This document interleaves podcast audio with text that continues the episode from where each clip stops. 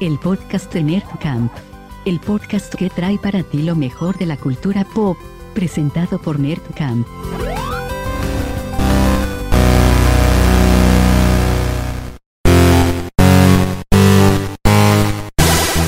Saludos Nerdcampistas, les damos la bienvenida al gigantesco podcast de Nerdcamp. Este es el episodio número 9 y el día de hoy vamos a platicar con todo el staff o parte del staff que nos acompaña. Vamos a hablar del Godzilla Day que se celebró eh, esta semana eh, en el Oriente. Japón es quien promueve todo esto y bueno, vamos a platicar un poco con parte del equipo porque bueno, eh, Grunge... Carlos y Wax no nos acompañan el día de hoy. Parte de, de- las cabezas de Nerdcam no van a estar, pero está Luis, está Aaron, está Kevin, está Miguel. Y vamos a empezar este podcast para platicar de Godzilla. Eh, ya tuvimos un preámbulo interesante y un contexto. Y bueno, no nos consideramos tan fans en realidad, no todos al menos, y tampoco somos tan conocedores del tema. Yo tengo en la mente, cuando hablamos, cuando Wax propuso este tema, yo tenía en la mente la película de los noventas de eh, Hace Mañana, o estaba haciendo el día después de mañana, y estaba de Will Smith, eh, el día de la independencia, había hecho y demás, estaba como todo bien eh, en boca de todos, y hizo esa de Godzilla, que bueno, está dos, tres zona. ¿Ustedes qué opinan, muchachos? Yo justamente conocí a Godzilla con esa película. Justamente le decía a Luis y a Kevin antes de que empezáramos que ese fue mi primer acercamiento. Y no sé si porque era niño, este, yo lo veía muy popular. Porque justamente había muchos muñecos, había mucha mercancía. O sea, yo tenía mi muñeco de Godzilla, pero de ese Godzilla, el Godzilla flaco. Que justamente es la controversia de esa película. Que es muy diferente ese Godzilla al Godzilla original. Que es como más gordito y más, más, como más tronco.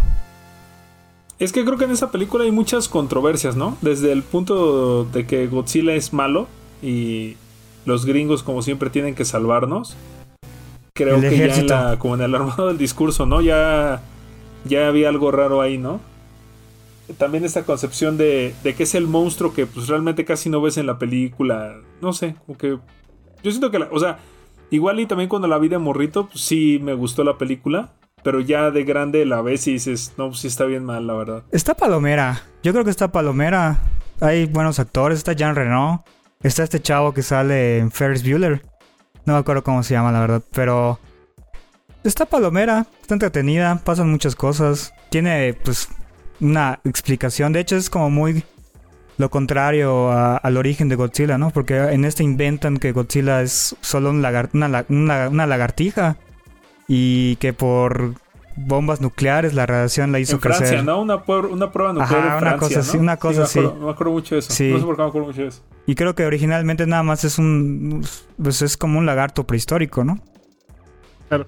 No, no, para los que no para los que no sepan más o menos como la historia de Godzilla y no entiendan el por qué, bueno, los gringos lo pusieron mal y lo mejor la- las personas o los seguidores de Godzilla no les gustó, es porque Godzilla pasa, o sea, las primeras películas sí es, enemigo, pero luego pasa a ser como defensor de, de Tokio de otras, otras criaturas.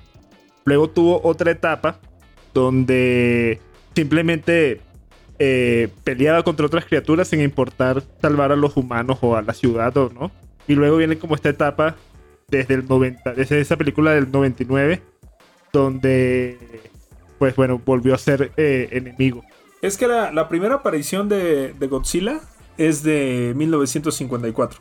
Ahí es como cuando se tiene como registrado, ¿no? Que es el origen de la, de la franquicia.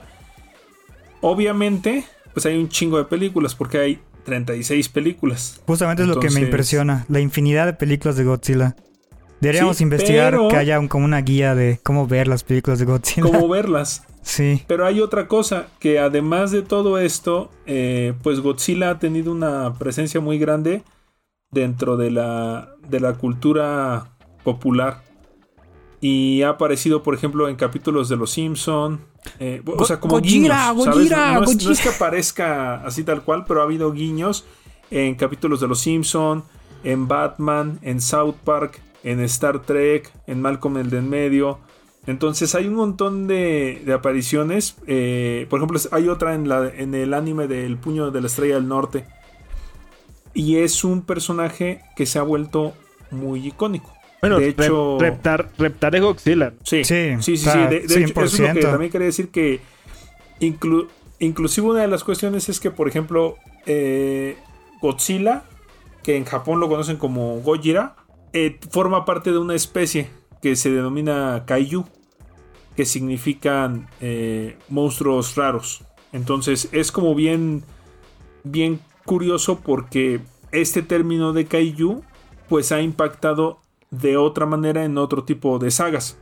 Como por ejemplo, la, a mí la que más me viene a la mente, Titanes del Pacífico. Todos estos géneros de, de Kaijus, pues hay un buen, o sea, por ejemplo, Ultraman, ¿no? También, o sea, pues siempre pelea contra, contra Kaijus Ultraman.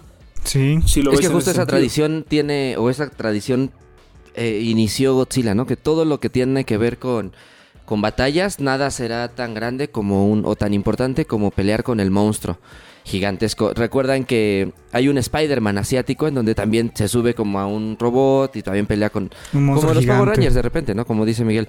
Cualquiera que hubiese sido la trama del episodio, al final tenían que enfrentarse con la con el peligro mayor para ellos, ¿no? Ahora también será bueno pensar si en esa tradición existe como un miedo por ser una isla que a Japón siempre lo vayan a tener que, que invadir monstruos de ese tamaño y demás.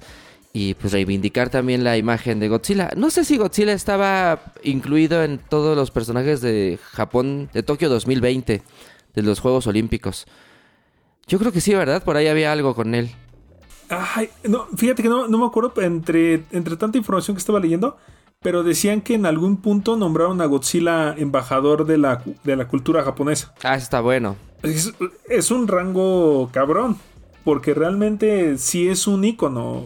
Godzilla es un icono de Japón, no en Japón, o sea, es un icono, icono de lo que es Japón, la cultura japonesa.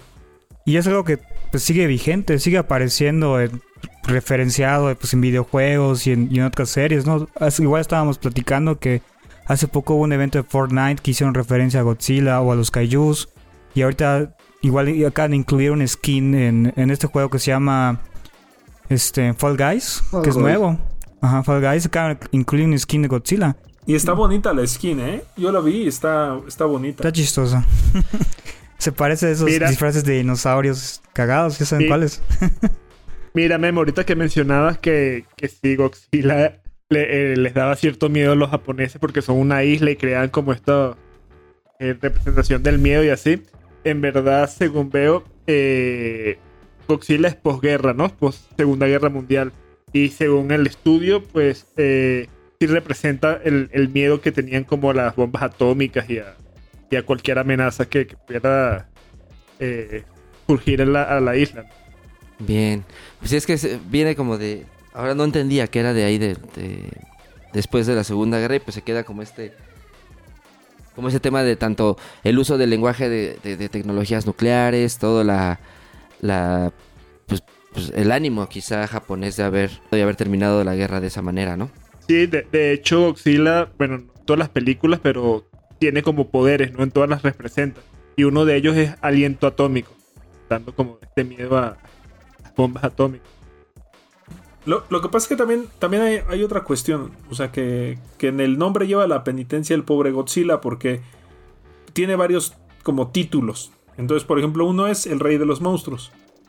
Y ya, pues, si tú ves el nombre ahí como por separado, precisamente pues, te está diciendo que una de sus principales misiones es siempre estar peleando contra monstruos, ¿no? Y siempre tiene que estar buscando una, una rivalidad fuerte o va a tener este, rivalidades muy fuertes con otros eh, personajes, ¿no? O sea, como por ejemplo está Godzilla contra Mechagodzilla, ¿no? Y, y, y yo creo que la más importante que es Godzilla contra Kong, ¿no? Contra King Kong, que también lo... Luego pues a, a Mo- a Motra y Rey Ghidorah. creo que son los, de igual los más famosos. Motra creo que es la... La, la, Como mariposa, creo- ¿no? la Polilla, podríamos mariposa y Ghidorah es, creo que es el, el- la hidra. Oye, eh, Luis, ¿y eso, eh, el tema de meterlo contra King Kong, sigue siendo asiático? ¿Sigue siendo un tema japonés? ¿O fue cuando llegó a Estados Unidos? ¿O qué? Eh, ¿cómo, ¿Cómo habrá sido esa...? No, o sea, se, me, la- se me figura un poco como algo que hizo el- fan o el fandom, como cuando Alien contra Depredador, ¿no? Que no tienen mucho que ver, pero pues se les ocurrió meter ahí un cráneo de Alien en, en la de Depredador 2 y por eso se hizo como esa tradición. ¿Aquí cómo fue? ¿O cómo habrá sido? Mira, mira, la, la respuesta es muy simple. La película tiene una aceptación del público en internet del 97%. Entonces ya con eso te puedes dar cuenta de que pues, es una producción gringa, ¿no? Pero es un, es un crossover exitoso. Porque a final de cuentas sí hay un, un como culto hacia los dos monstruos, ¿no? Hacia Godzilla y hacia King Kong. Y es como esta película en la que pelean este, Freddy Krueger contra Jason. Es algo que tenía que pasar, que evidentemente tenía que pasar porque así como Freddy Krueger y Jason son este, dos de los personajes del cine de horror más importantes, eh, Godzilla y King Kong son los representantes más importantes del cine de, de, de ¿no? Si te pones a ver, King Kong es un Kaiju, al final de cuentas tiene este, toda esta, esta como, como representación, ¿no? De, de ser, eh, sin lugar a dudas, una bestia extraña. ¿No? Pese a que pues, sí tiene la morfología del simio y todo, ¿no? Eh, King Kong, la, la, película, la primera película es del 33. La de Godzilla es del, del 54. Pero obviamente hubo muchos factores que, que como decía Kevin, llevaron al proceso de creación de Godzilla y pues es la caída de la bomba atómica en las bombas atómicas ¿no? en Hiroshima y Nagasaki en el 45. Entonces, pues a partir de eso se desprende todo esto, pero pues tenía que pasar en algún momento que tenían que enfrentarse. Tenían que enfrentarse estas, estas dos bestias y, y pues quién es el que ostenta el título de El Rey de las Bestias. Es Godzilla. Es, como Godzilla. Siempre... Pues Godzilla tira rayos. sí, Sí, o sea, ya desde ahí, ¿no? Y todo lo que, lo que también nos decía Kevin, ¿no? Que tiene poderes para, para ponerse como armadura, tiene este rayo y todo, y se regenera, tiene, tiene un montón de cosas. Es una, es una super bestia, super armada. Que a final de cuentas, sí. la, la, la construcción de su discurso heroico es pelear, perder una parte de la pelea, y en el momento en el que están ya colapsando la ciudad, ¡pum! vuelve a llegar Godzilla y soluciona el problema, ¿no? Y esa es la la construcción del discurso heroico que tiene, que me parece que pues, está muy interesante, ¿no? Porque a final de cuentas, pues, ni modo que acabe ganando el malo, ¿no? Eso, eso me recuerda ahorita que dijiste que pues son peleas, que sí hay muchos videojuegos también de Godzilla que son de peleas precisamente. Y son divertidos. Yo recuerdo uno en específico que era de GameCube. Que ajá, podías jugar con Godzilla, puedes jugar con Mechagodzilla, Motra, Rey el de la película, ¿no? Creo. No, no, era, era Godzilla el normal. El, el sí, me el, acuerdo, o sea, como que se tronco. me viene a la mente hasta la portada, pero no, no recuerdo muy, muy bien el, era, videojuego. Era como estar en un de estos juegos como estilo Naruto y todos estos que son como en círculo. Ajá. No me acuerdo cómo se llama el género de, de, ese tipo de juegos de peleas. Pero ajá, es que estás en la ciudad sí, o sea, y, peleas y, vas destruyendo. En 3D. Ajá, peleas en 3D. Uh -huh. Y ya, y ve ahí peleas con esos güeyes. Pero no era nada como, o sea, estaba cagado, estaba chistoso jugar. Pero no era como nada así dinámico, no era una pelea como de Marvel vs. Capcom. Chingada pues bestia. Tiene muchísimo, Godzilla tiene muchísimo. O sea, yo, yo por ejemplo, yo no soy fan de Godzilla. Pero por ejemplo, yo que sí ando metido en la onda de las figuras, de coleccionismo. Hay muchísimo, muchísimo juguete de Godzilla. O sea, hay mucha gente de verdad muy fan. Y yo me he dado cuenta que muchos me piden de, oye, no, no has visto por ahí que el Godzilla no sé qué y que el Godzilla el otro. Por ejemplo, la línea de juguetes, la que es NECA. NECA tiene muchísimo, muchísimo Godzilla. Pero infinidad. O sea, tiene que el Godzilla, que el que tiene como la parte de atrás, como las... ¿Cómo se le llaman?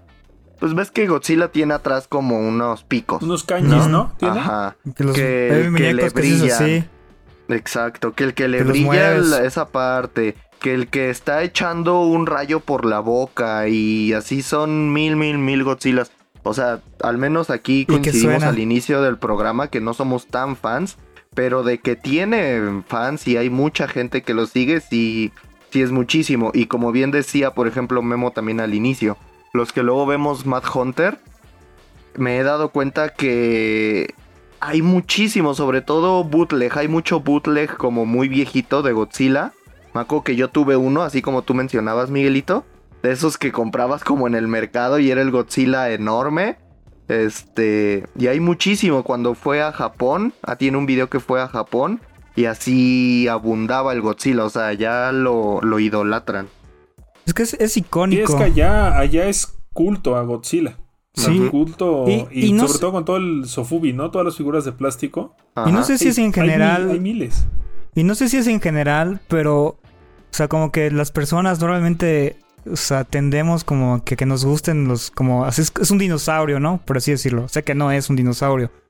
Pero pues nos gustan este tipo de lagartos gigantes y, y que tengan así este sus dientes y sus garras. Por alguna razón, pues está chingón. También tuvo un cómic, ¿no? Y eso me recuerda que...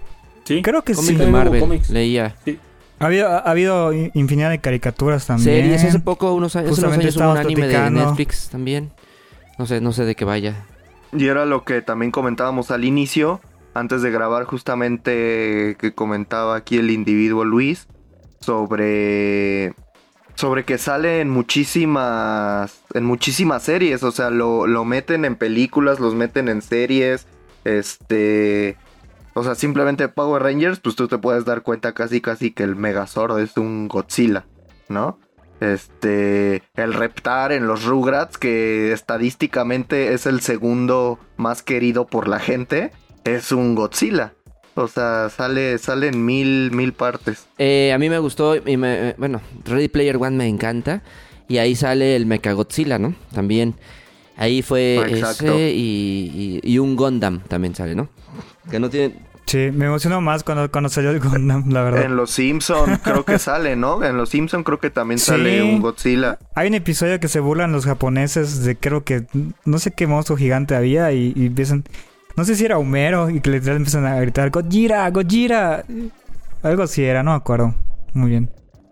Y, por ejemplo, Memo, acotando un poco lo, que decías, o sea, pues sí ya se enfrentaron eh, Godzilla y King Kong, pero en 2021 sabemos que posiblemente no pase por, por la pandemia, pero se viene una nueva versión de Godzilla contra Kong. Eh, va, está programada hasta el momento para el 21 de mayo de, 2021. Y de hecho son las y películas... va a salir la 11 en esa película. Pero de hecho son películas conectadas, ¿no? Es este, creo que es la de Godzilla Rey de los Monstruos, la nueva que salió. Así es.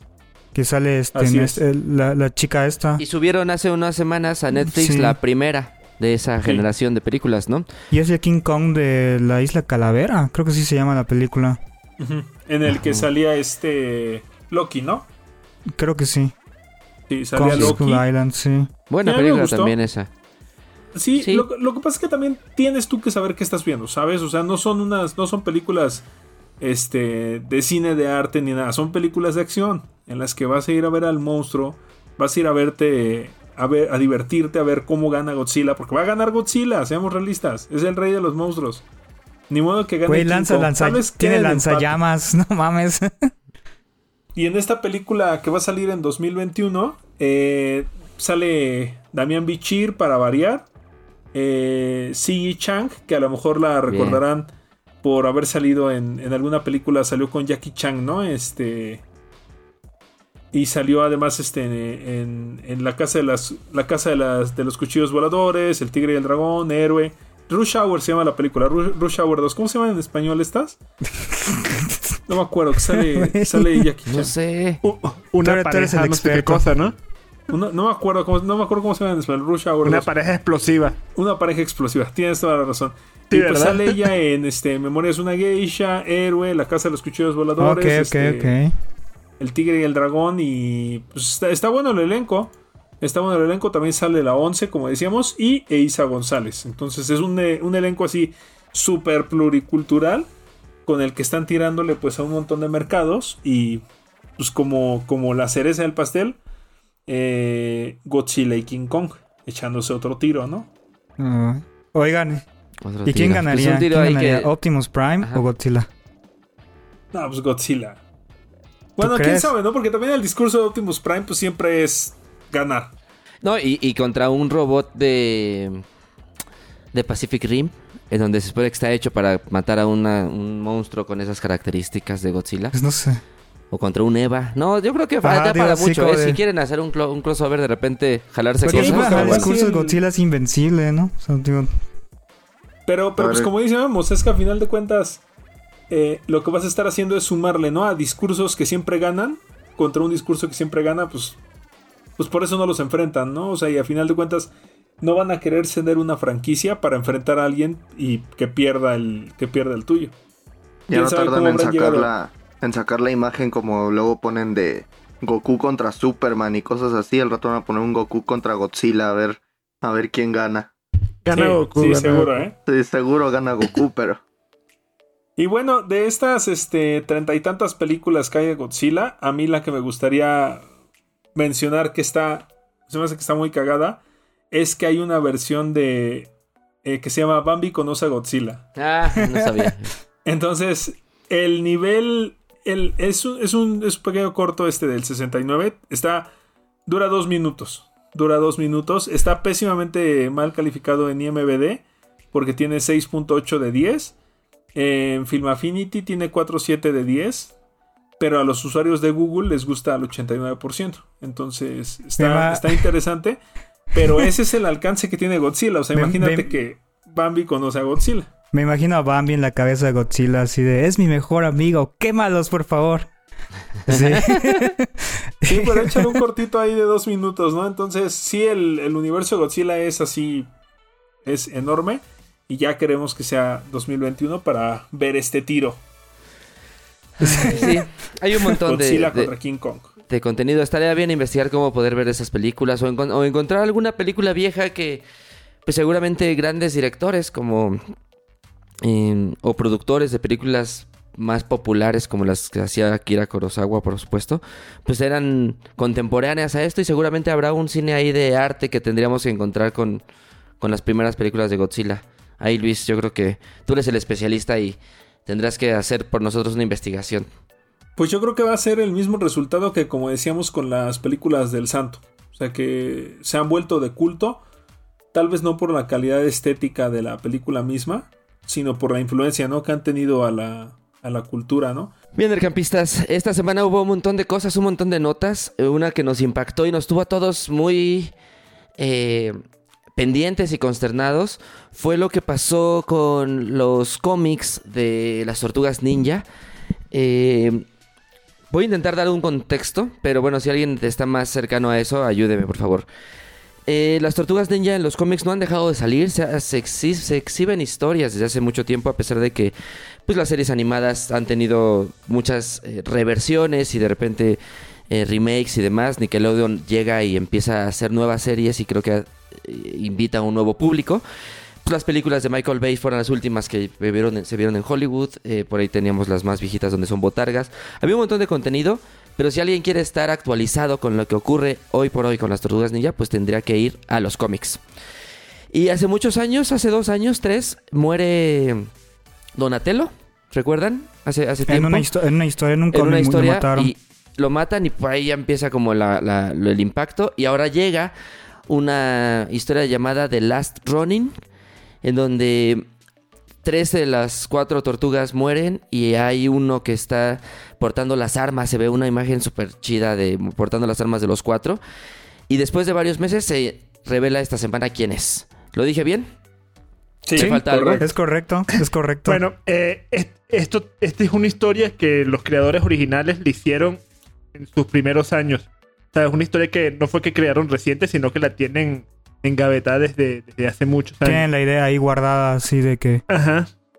Y ahorita la, la, resacaron. Y, ¿Y qué será, Kevin? ¿Que no estaba el público listo para este tipo de discursos más agresivos? Yo creo, yo creo que tomaron un, una dirección más infantil, por así decirlo, más todo público y dijeron esto, esta historia está muy, muy oscura para, para estos momentos. Ah, bueno, y tú, pues, como decía Memo, teníamos muchas especulaciones desde hace meses de quién iba a ser la tortuga sobreviviente. Yo creo que, yo sí me imaginaba que fuera, no, ya lo voy a revelar, fue Miguel Ángel. Miguel Ángel fue el que sobrevivió. Y yo, yo, yo sentí, yo sentía que era él. Porque era el, como que el contraste de que era el más alivianado, el más divertido. Pero hay, es que hay algo que no, no se ha mencionado, que ustedes me explicaron. Parece ser que esta tortuga está buscando venganza por sus hermanos, Correcto. Ajá, así es. Correcto. Entonces, ese es el punto, ¿no? Que es muy interesante que sea Miguel Ángel, porque como dice Miguelito. De hecho, me llamo Miguel Ángel. Muestra se, se, está mostrando ese contraste, ¿no? Del, de la actitud que tiene el personaje.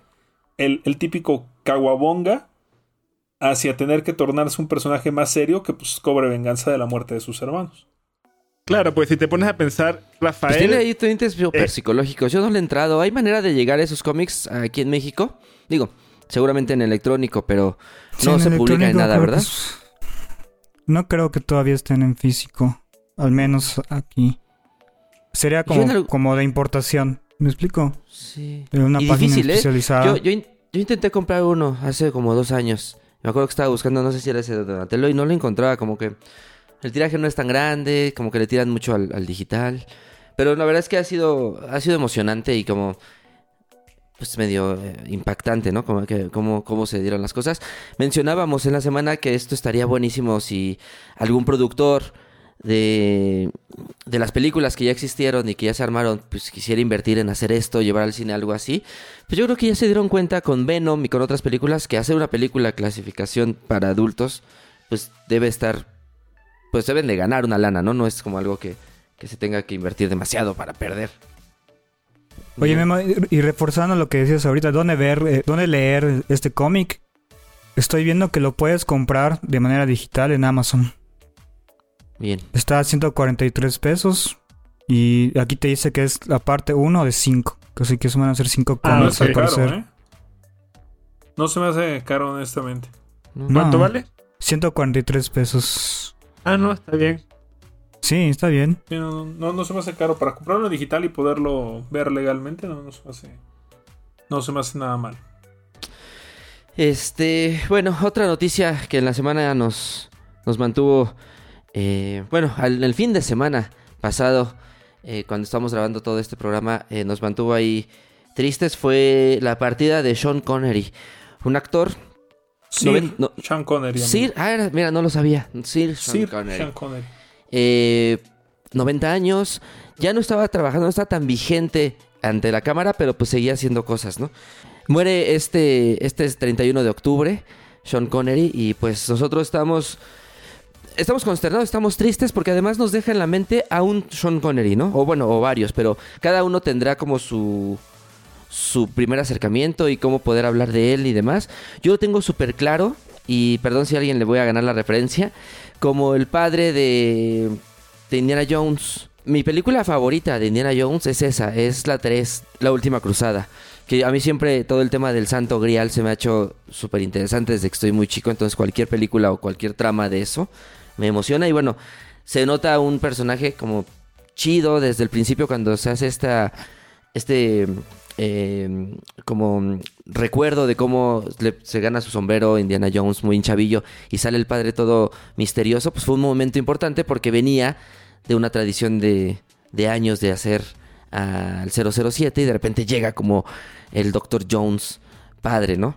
Porque el, que conocemos Harrison Ford termina siendo el Junior. ¿A ustedes cuál les gusta? Yo de la que más memoria tengo, eh, o sea, independientemente del amor que tengo por la franquicia de James Bond, en el caso particular de Sean Connery, lo que más recuerdo es esta película con Nicolas Cage de La Rock. Una película que pasaban cada semana en Canal 7 como con 40.000 comerciales. bueno, nunca la he podido ver completa. Nunca la he podido ver completa porque siempre la tenía que ver con comerciales. Pero es una película que me gustaba mucho. Se me hacía muy, muy chingón esa película. Yo lo recuerdo más, digo, para aquí, obviamente como 007. Igual acabo de recordar que está en la Liga Extraordinaria. Y me acuerdo que esa película me ah, gustaba mucho de Chavito. Fue su última película, de hecho. Como actor fue su última película, La Liga Extraordinaria. Neta. 2003. 2003. Algo pasó ahí. Algo pasó ahí. Eh, la película no recibió muy buenas críticas y parece ser, voy, voy, a decir una pendejada que estoy pensando ahorita, Aclaro y me hago responsable de esta pendejada que estoy diciendo para que los trolls en internet se vayan sobre de mí. Parece ser que no estuvo conforme el señor con las críticas que hicieron de la película, que a mí me parece muy buena y a mí me gustó mucho. Y decide retirarse de la actuación por eso. Dice, no, mm. esta, esta era ya no, ya no es para mí. Ya estaba, ya estaba un poco, un poco grande, pero parece ser, en algún momento yo leí que esa había sido la razón que lo retira de la actuación precisamente la respuesta que tuvo del público de esta película. A mí me gustó un chingo esa película. Ah, yo no la volví a ver. Sí, la vi cuando salió, pero... Y me gustó, me gustó mucho, pero no la he vuelto a ver. Yo recuerdo haberla visto muchas veces en Fox, la verdad.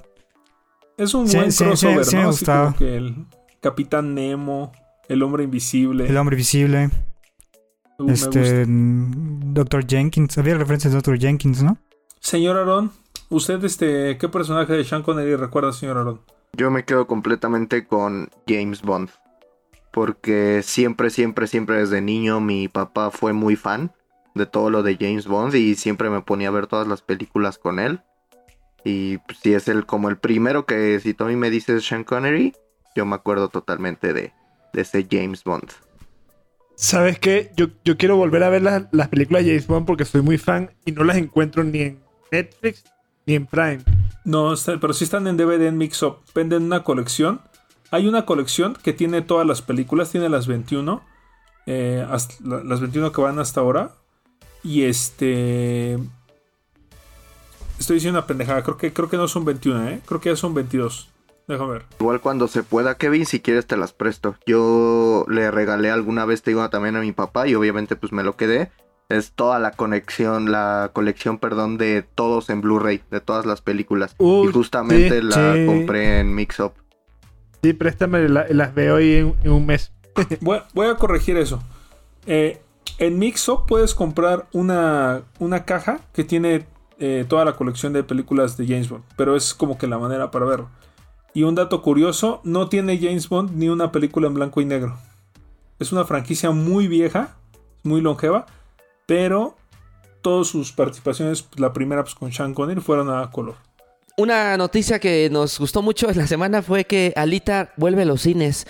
Un movimiento súper extraño. No sabemos, bueno, en lo particular no sé, no me ha quedado claro si es exactamente la misma película, si va a haber algún, algún guiño de algo nuevo. Yo creo que es una película maravillosa que merece que la gente la vuelva a ver. Alita no es un personaje que en México esté eh, como tan arraigado. Y íbamos como muy en cero todos, pero pues, no deja de ser una película de Robert Rodríguez, una joya. ¿Qué me pueden decir al respecto, amigos? Pues regresó el viernes 30, precisamente eh, para como preparar un poco a las a, las personas para este periodo que van a tener de receso el 3 de noviembre. Y como dices, en un movimiento sumamente extraño, regresan Alita Battle Angel. A mí me late que lo están haciendo para recaudar recursos para la segunda parte. Yo creo que eso es lo único que podría yo como leer que está pasando que están tomando esa, decisión. A mí me gustó mucho, mucho, mucho la, primera película. Me quedé con muchas ganas de poder ver las otras dos partes, pero pues habrá que ver, habrá que ver cuánto recauda. Pues mira, dice, según datos oficiales de Wikipedia, son tener un presupuesto de 170 millones es suficiente, es mucho, o sea, en realidad es mucho para una película eh, de cualquier estudio, es una inversión grande y la recaudación hasta el momento es de 404 millones, o sea, tres veces, dos veces más. Yo pero creo. quién sabe cuánto va a costar la otra. Quién sabe cuánto va a costar, pero bueno, tienen que pensar que está bueno y yo tengo muchas ganas de ver a Edward Norton como este villano que sigue, villano principal. Y pues bueno, podríamos esperar, yo no sé si están de acuerdo conmigo, cuando sale Matrix, nadie no teníamos claro si la, la, historia iba a seguir o no, y pues pasaron como siete años y volvió, o siguieron con la historia, ¿no? Ahora pues espero que se haga y si iré al cine. ¿Saben? ¿Este estreno se, se realizará en México también? no, fue en, fue, este, fue en Estados Unidos nada más. Que esa es otra cuestión, ¿no? También está raro eso. Pues ojalá sea para reforzar. Eh, bueno, muchachos, vamos por una última nota. Para antes de terminar este podcast, intentamos mencionar lo que nos gustó esta semana. Y alguien por ahí me bueno, propuso en el guion hablar de una nueva temporada de Narcos.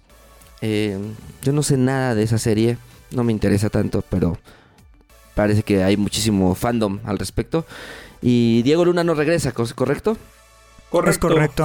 Se, trata de la tercera temporada de Narcos México, porque está la de Narcos Colombia, Narcos México. Y no regresa Diego Luna, era, un, era algo que se veía venir, porque al final de la segunda temporada te das cuenta que no va a regresar el señor este, Diego Luna.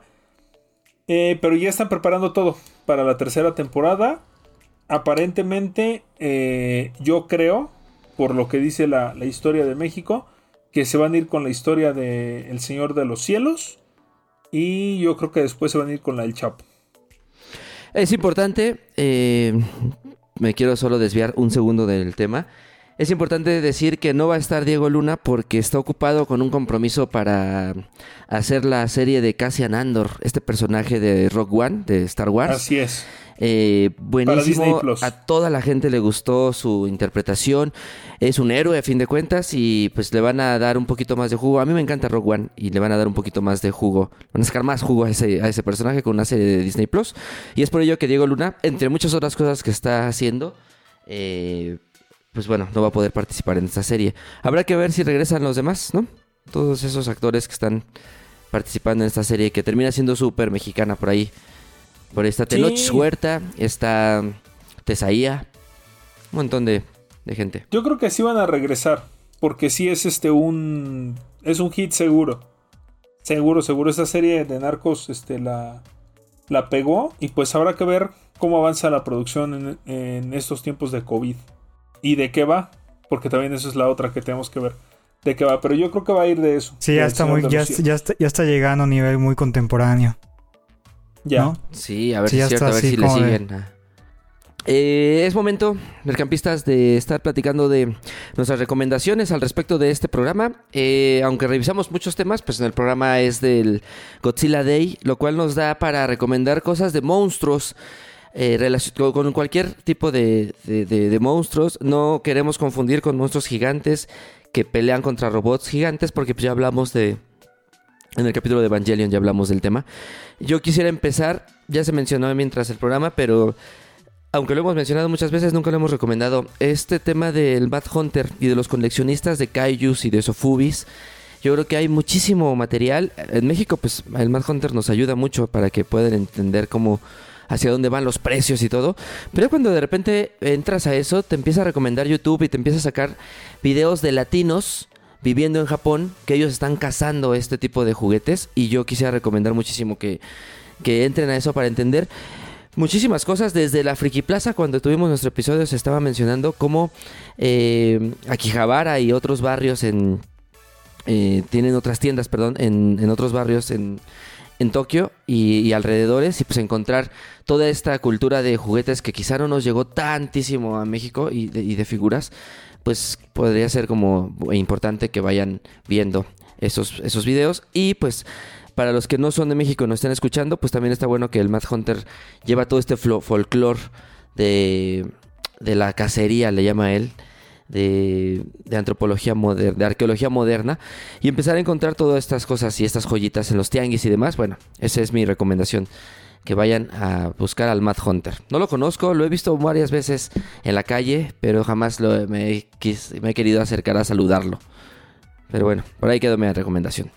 Yo les voy a hacer dos recomendaciones. La primera les informo que me dice Wax que les diga lo siguiente.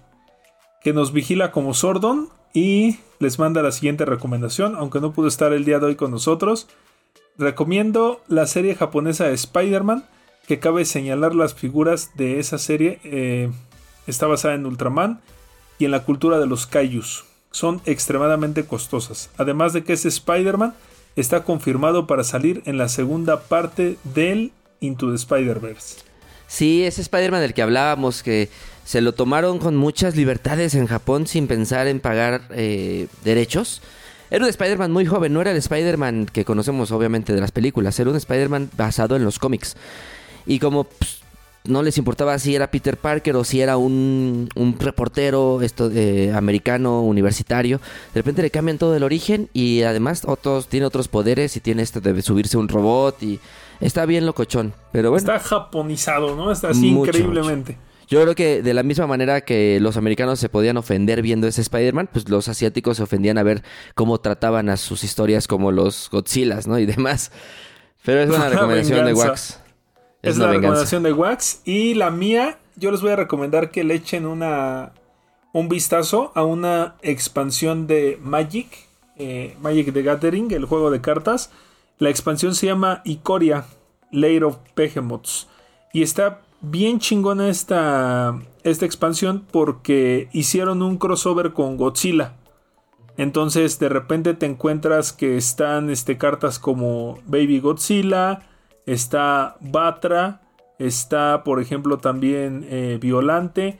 Está Mechagodzilla. Y está en la carta de Godzilla. Eh, para poderse jugar con, con ellas. Están bastante interesante el arte de las, de las mismas cartas. La expansión está bien bonita, pero es un crossover muy interesante porque además no salió como en un vault así aparte, como este que eh, acaba de salir de eh, Fear the Walking Dead, sino que salió tal cual en una, en una expansión de Magic. Entonces, está muy chido. Si les gusta Godzilla, búsquense esas cartas porque les van a gustar un chingo.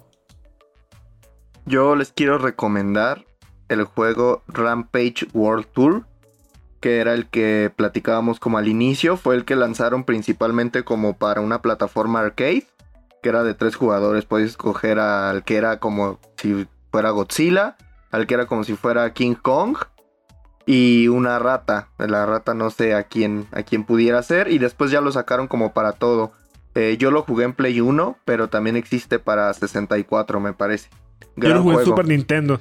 Ah, bueno, pero yo creo que ese ya es anterior. Este que yo te digo es el World Tour. Ah, es como ah, no, claro, ya, ya. Tienes razón, tienes razón. Ajá. Sí, que, que salí. Que están como alrededor de un planeta, del planeta Tierra, ¿no? Era la portada. No, según no, yo. la portada, pero. Pero es lo mismo. O sea, este es, la ciudad y, te, y, te, mueves como que nada más en la pantalla, ¿no? O sea, de, izquierda a derecha. Y la verdad es que era bien, era bien entretenido. Era bien no, entretenido. No sale, no sale ningún planeta, lo inventé. No, sí sale, amigo, sí sale. En el logo, en el logo de Rampage, sí viene el. Ah, pero el logo. Sí, el logo sí era un planeta. Bueno, claro, claro, de algún lugar lo saqué. Pero ya vi la portada, sale como los edificios. Ajá, exacto. Gran juego. Yo pasaba horas ahí con un amigo saliendo de la primaria, imagínate. Bueno, yo le, yo le iba a hacer esa misma recomendación, pero ya que no me la quitó, hay unos anime, no sé si son películas o series de, eh, que están en Netflix son creo que tres películas. Eh, llegué a ver la primera y están muy bien hechas, se ven interesantes. No las he visto completas, pero sí las tengo pendientes. Pues yo voy a recomendar algo un poquito más para variar, una serie. Voy a recomendar que vean Stranger Things. Creo que ya es de las series ya clásicas de modernas que tienes que ver. Digo, para entender igual todos los memes y todas las referencias que ya hay en internet. Pero básicamente es esta historia, ¿no? De, de cuatro niños que al parecer están, tienen avistamientos con un monstruo y están investigando igual más misterios en el bosque y en el pueblo. Y pues se los recomiendo mucho. Justamente ya creo que van a empezar a, grabar la. Que lo bueno de Stranger Things, también. como Además de, bueno, además de la historia, además del buen tratamiento de personajes y demás, es como esta influencia de muchas cosas que quizá ni a nosotros mismos en esta generación nos tocó, sino que unas generaciones más atrás, de muchos contenidos ochenteros y demás, y ellos los retoman y al mismo tiempo creo que terminan siendo influencia para nuevas, nuevas cosas, ¿no? Es una nueva manera de, de vivir esta nostalgia y pues adecuarla como estos días y, y demás, ¿no? Yo no le entré a la última temporada. Así es. Sí, yo creo que es de esas series que valen la pena. Está buena, igual está para variar. No sé si es como ya igual la, la polémica o la discusión de cuándo se deben de detener con una franquicia, ¿no? Porque hay mucha gente que dice, con la, con la primera temporada estoy y para mí ahí acabó la historia. Y a lo mejor seguir hablando de, de, esta historia, pues igual puede como arruinarlo, pero no siento que estén haciéndolo mal. O sea, de hecho está interesante. Eh, los hicieron en los años en los que eh, los niños estaban a punto de crecer y ahorita ya de la primera temporada, esta última que viene, ya, ya cambiaron muchísimo, ¿no? Ya son personas mucho más grandes. Entonces también habrá que ver cómo, cómo, evoluciona y cómo madura. Sí. Digo, pues... Yo, yo, yo me esperaría que van a decir, ah, pasaron cinco años y pues ya están grandes, ¿no? Ya tiene sentido que se vean grandes. Muy bien. ¿Alguien más? Ajá. Ah, bueno, y, complementando la, recomendación de Aaron, vean igual la película de Rampage, donde sale La Roca. Es una gran película palomera. Nerdcampistas, es momento de despedirnos. Nos escuchamos la próxima semana. No dejen de visitar las redes de Nerdcamp MX en todos lados. El Instagram del podcast de Nerdcamp estará eh, subiendo algún contenido, subiendo las recomendaciones que vamos a estar, eh, bueno, que hemos estado diciendo. Y algún meme seguramente también vamos a estar subiendo y bueno, queremos tener ahí una comunidad de gente que nos esté escuchando, que nos reporte, que nos, que nos diga también cómo le entraron a Godzilla, cómo le entraron eh, a, todos estos personajes. Y si alguno de ustedes también ya leyó, hoy está al pendiente de The Last Running, de las Tortugas Ninja, pues también que nos lo digan las redes. Me despido del staff, Aarón, Miguel, Kevin, Luis. Nos vemos la próxima semana. Nos escuchamos por acá en todas las plataformas la próxima semana. Adiós.